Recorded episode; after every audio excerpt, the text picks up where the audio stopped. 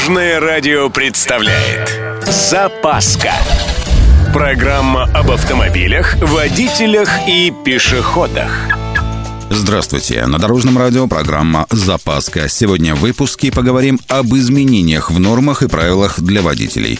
С вами Владимир Лебедев. Поехали! Начнем с того, что закончилось действие скидки в размере 30% при оплате госпошлин через портал госуслуг. Вообще эту скидку планировали убрать еще два года назад, но, как говорится, по просьбам трудящихся все-таки продлили. В этом году просьбы уже не помогут. Скидка просто не предусмотрена в проекте бюджета на этот год. Идем дальше. С 1 января начали действовать новые цены на техосмотр.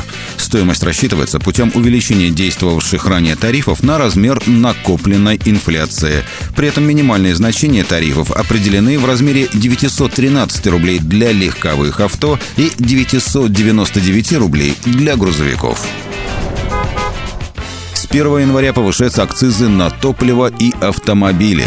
Примеру, на авто с мощностью двигателя свыше 90 лошадиных сил 55 рублей за одну лошадку, а свыше 150 лошадиных сил 531 рубль.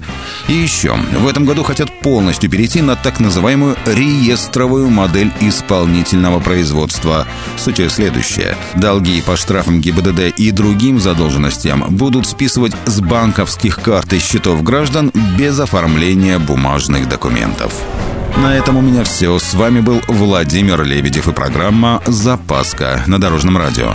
Любой из выпуска вы можете послушать на нашем сайте или подписавшись на официальный подкаст.